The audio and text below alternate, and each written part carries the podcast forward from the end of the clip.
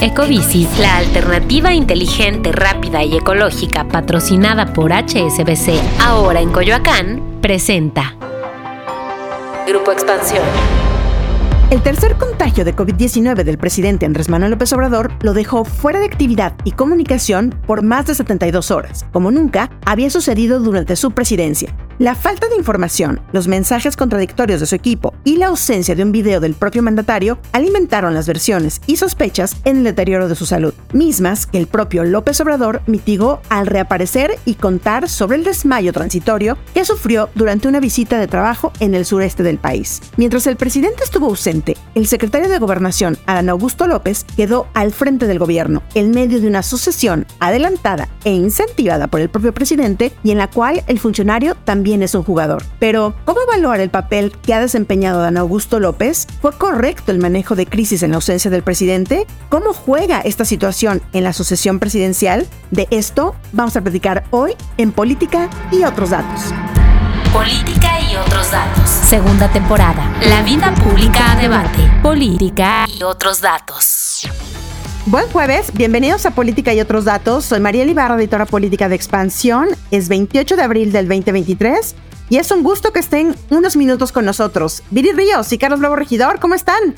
Buen jueves. Hola, ¿qué tal? Un gusto estar por aquí como cada jueves en Política y otros datos. Recuerden que si les gusta nuestro podcast, suscríbanse, regálanos un review o compart regálenos un review o compártanos en sus redes sociales para poder llegar a más escuchas. Hola, hola, ¿cómo están? Feliz jueves de política y otros datos. Muchas gracias por acompañarnos. Pues la enfermedad del presidente Andrés Manuel López Obrador ha sido el tema de esta semana no porque hayamos tenido mucha información sobre su tercer contagio de COVID, sino precisamente porque casi no tuvimos datos de cómo se encontraba, lo que dejó, como era de esperarse, mucho margen a la especulación y a toda clase de teorías sobre su condición. Pero lo que sí sabemos es que el presidente tiene diagnosticado hiperteroidismo, angina de pecho inestable de riesgo grave y gota, según los documentos de la Secretaría de la Defensa que han obtenido un grupo de hackers, los llamados guacamayas, y que López Obrador confirmó en una de sus conferencias donde incluso él mismo contó cómo a principios del 2022 estuvo en riesgo de un nuevo infarto y fue trasladado al Hospital Central Militar donde le hicieron un cateterismo. Y pues en todas las horas en las que el presidente estuvo ausente, el secretario de Gobernación, Adán Augusto López, fue quien tomó las riendas del país y de la tribuna de la mañanera para darle normalidad al gobierno. Pero no sé cómo lo ven ustedes, pero en la administración llamada de un solo hombre, me parece que sí se notó y se extrañó de manera importante la ausencia del presidente.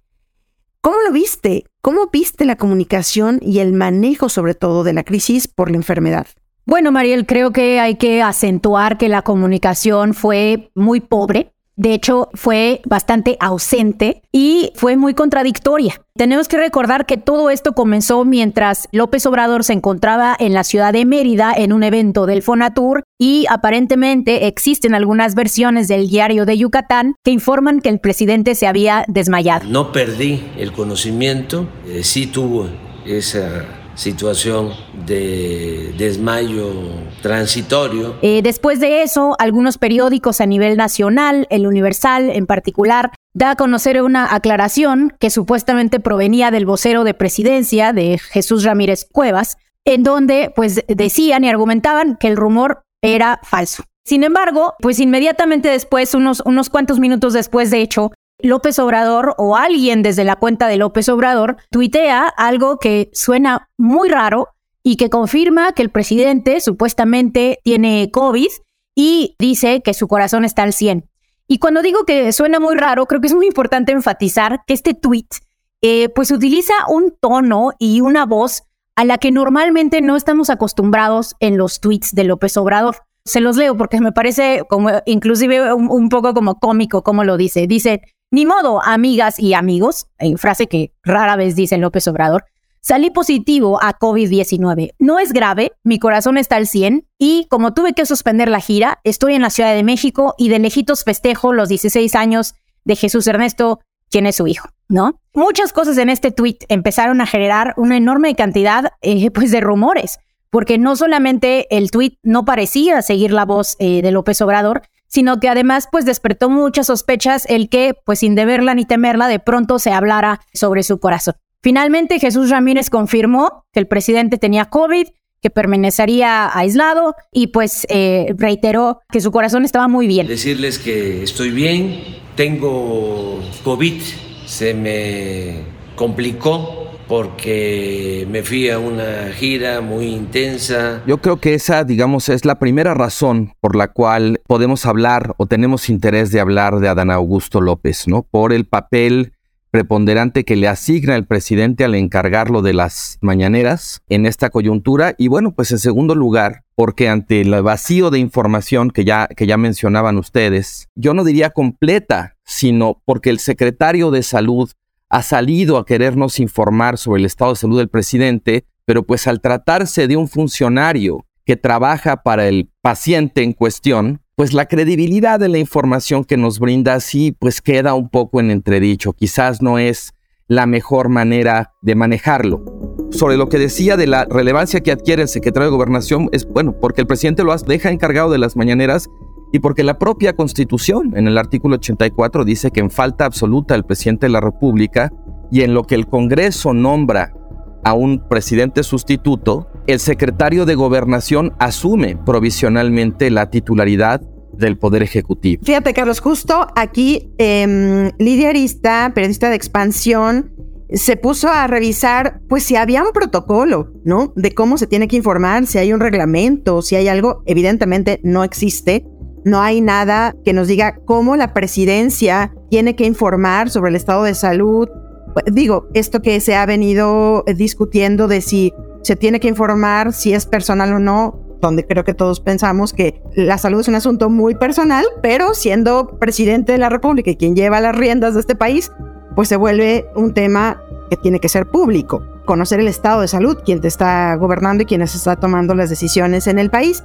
Pero revisábamos cómo ha sido con los anteriores presidentes, porque no es el único presidente que se ha enfermado, pues mientras está gobernando, ¿no? Peña Nieto tuvo dos intervenciones durante su presidencia. Felipe Calderón, no sé si recuerden, se cayó, se dislocó un brazo, eh, algo pasó con su pierna cuando iba en bicicleta, también tuvo que ser atendido el propio Vicente Fox también de un nódulo en la espalda, pero realmente no hay un protocolo y algunos expertos nos dicen debería de haberlo, justamente para evitar este vacío de información, ¿no? Sí, desde luego, este no es un tema que haya empezado con López Obrador. O sea, de alguna manera el manejo discrecionalidad de la información sobre la salud del presidente es un defecto digamos, en el modelo de comunicación presidencial que no es exclusivo de este gobierno, aunque quizás con este gobierno pues ahora se nota mucho. Pero yo lo que quería decir es que esa es solo apenas una de las razones para hablar de Adán Augusto, porque la otra es, bueno, pues también el, el papel que ha adquirido como esta suerte de corcholata inesperada o de caballo negro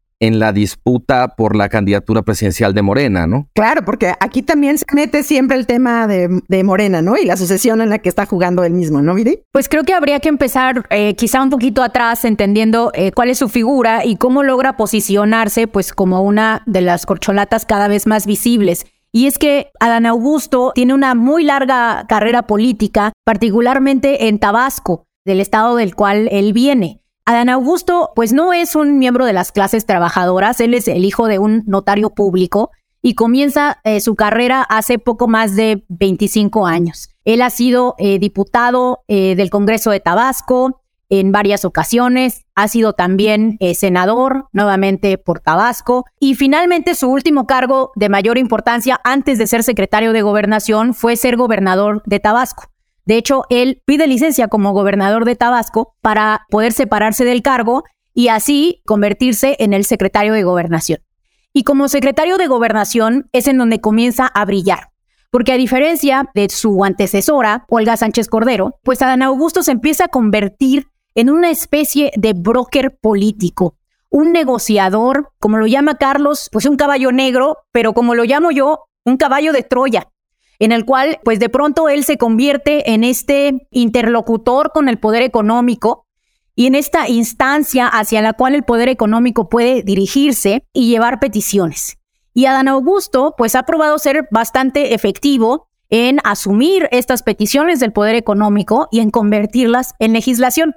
Famosamente, pues apenas la semana anterior eh, sucedió con la ley minera. López Obrador había presentado una ley minera que era verdaderamente histórica en la forma en la cual le limitaba el poder de las mineras, eh, controlaba el uso del agua y además pues hacía una mayor distribución de los recursos de la minería. Lamentablemente, pues aquí Adán Augusto hizo lo que sabe hacer, se reunió con el poder económico, en este caso las mineras, y cambió por completo la iniciativa. De hecho, presentó otra iniciativa por encima de la del presidente como parte de la plataforma de Morena, que canibalizaba muchas de estas propuestas hechas por el presidente y que diluyó la reforma minera para convertirla pues en una reforma que es lo que se está votando actualmente, que favorece enormemente al poder económico respecto a este otro punto que, decía Viri, me parece muy interesante de alguna manera recordar el manejo que tiene el presidente López Obrador de su gabinete.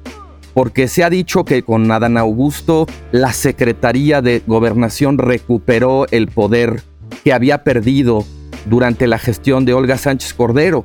Pero si uno se pone a ver la letra fina, la verdad es que la, Secretaría de Gobernación lleva mucho tiempo perdiendo ese papel preponderante que había tenido en el viejo sistema político mexicano y que a lo largo de los sexenios, digamos, de Cedillo en adelante, con Fox, luego con Calderón y con Peña Nieto, eh, ha sido una secretaría, digamos, en declive.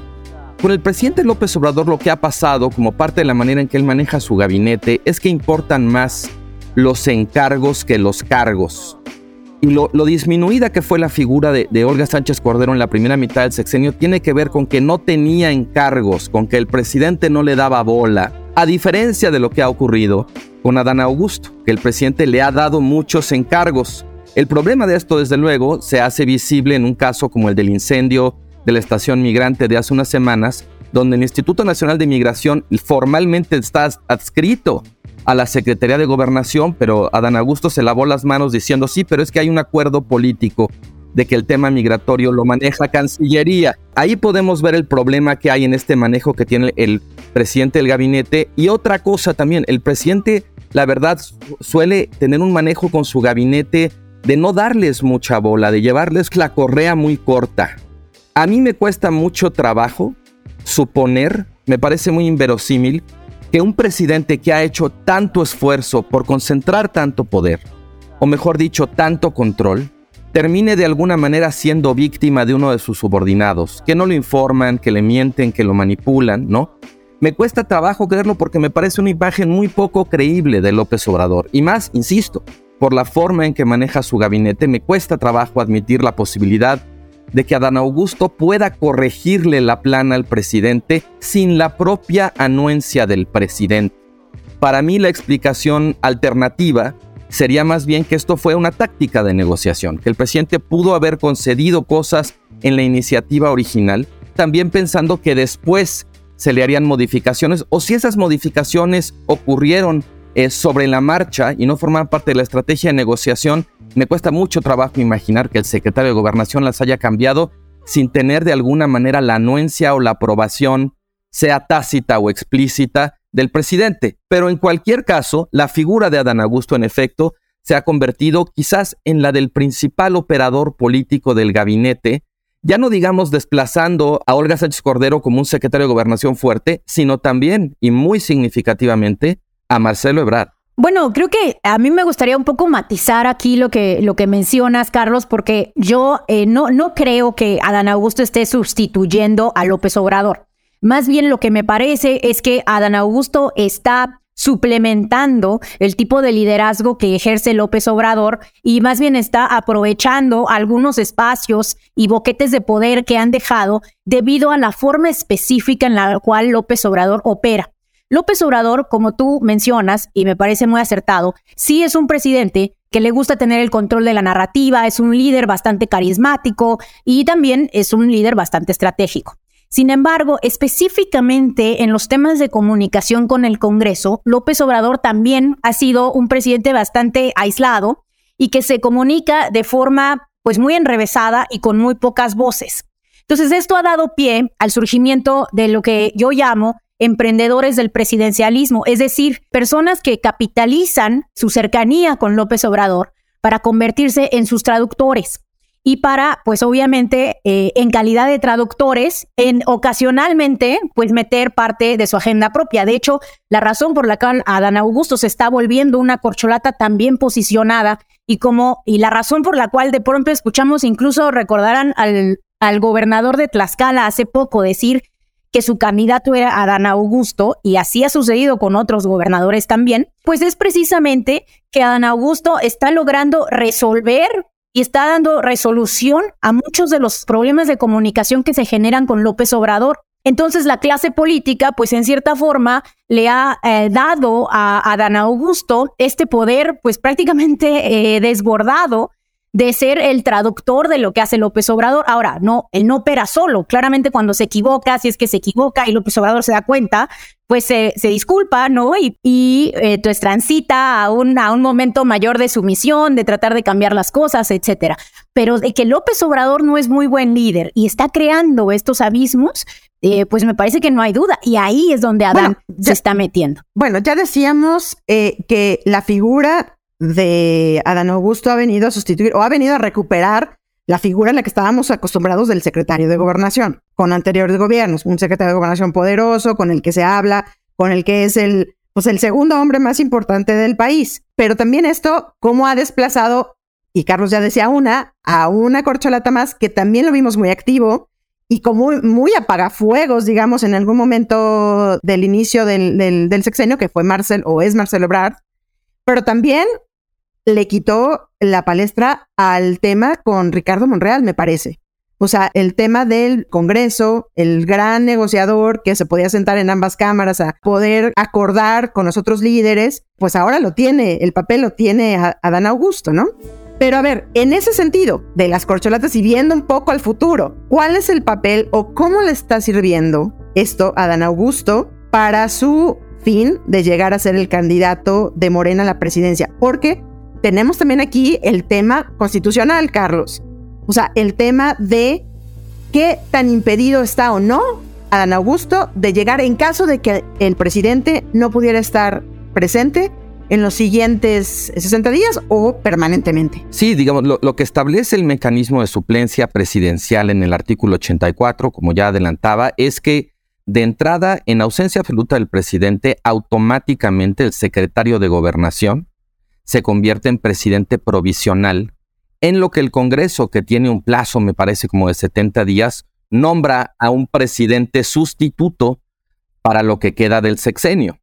El tema aquí, la, digamos ahora sí que la letra chiquita, por decirlo de alguna manera, es que si Adán Augusto tuviera que asumir ese papel de presidente provisional, quedaría constitucionalmente impedido para ser presidente constitucional después, porque la constitución prohíbe explícitamente que cualquier persona que haya ejercido la presidencia, sea como presidente constitucional, como presidente eh, provisional o como presidente sustituto, pueda volver a ejercer el cargo.